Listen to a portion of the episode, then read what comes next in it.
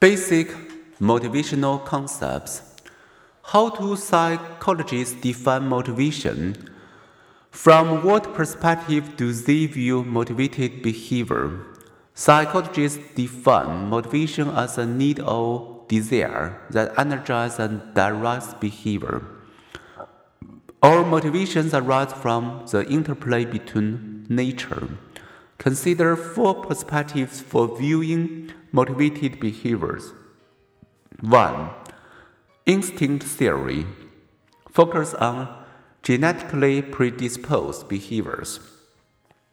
Number 2. Drive reduction theory focus on how we respond to our inner pushes. Number 3. Arousal theory focus on finding the right level of stimulation. Number 4. And Abraham Maslow's hierarchy of needs focuses on the priority of some needs over others. Instincts and evolutionary psychology. Early in the 20th century, as Charles Darwin's influence grew, it became fashionable to classify all sorts of behavior as instincts. If people criticize themselves, it was because of their self abasement instinct. If they boasted, it reflected their self assertion instinct. After scanning 500 books, one psychologist compiled a list of 5,759 supposed human instincts. Before long, this instinct naming fad collapsed under its own weight.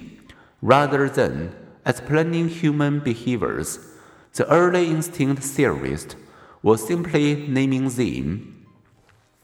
It was like explaining a bright child's low grades by labeling the child an underachiever. To name a behavior is not to explain it. To qualify as an instinct, a complex behavior must have a fixed pattern throughout a species and be unlearned. Such behaviors are common in other species.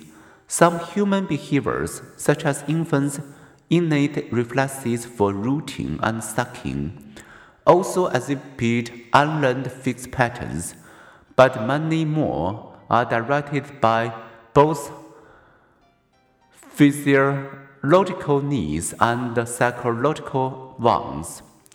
Instinct theory fails to explain most human motives, but its underlying assumption continues in evolutionary psychology.